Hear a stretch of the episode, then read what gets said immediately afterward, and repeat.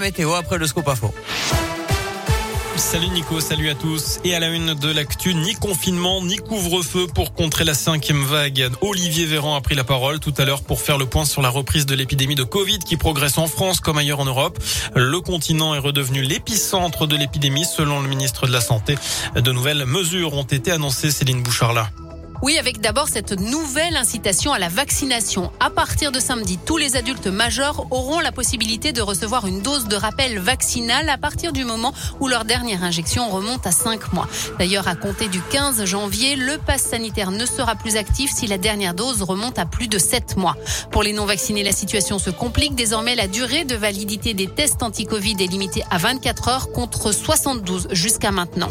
Quant au port du masque, il va redevenir obligatoire dès demain dans tous les établissements recevant du public. De nouvelles restrictions donc, mais aussi une dose d'espoir. Un nouveau traitement doit arriver début décembre, un antiviral sous forme de comprimé qui sera vendu en pharmacie. Il sera réservé aux personnes présentant des risques de contracter des formes graves du virus. Merci Céline. Et autre annonce faite cette fois-ci par le ministre de l'Éducation nationale, les classes ne seront plus systématiquement fermées dès qu'un élève est testé positif. Après un cas déclaré, les autres élèves seront aussi testés. Ceux qui sont négatifs pourront directement revenir en classe. Une mesure qui entrera en vigueur dans le courant de la semaine prochaine selon les régions. Dans le reste de l'actu, ce clip du gouvernement contre les violences à l'occasion de la journée internationale pour l'élimination des violences faites aux femmes. Le Premier ministre a promis un millier de places d'hébergement supplémentaires l'an prochain, 5000 téléphones grave danger et une semaine consacrée à l'école à l'égalité filles-garçons. Dans l'un, le dépôt de plainte à l'hôpital sera bientôt possible à Bourg.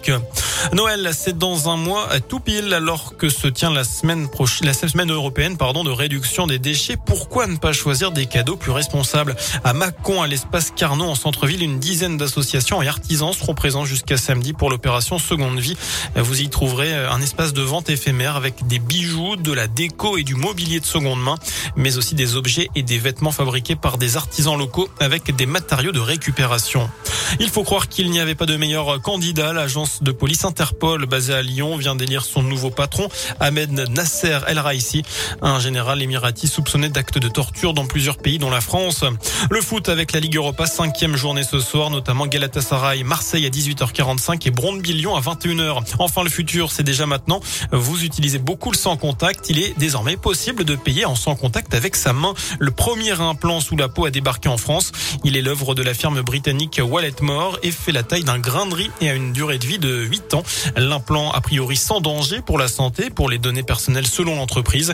Il coûte 199 euros en France sans intervention euh, chirurgicale comptée puisqu'il faut qu'un chirurgien esthétique vous équipe. Voilà pour l'essentiel de l'actu.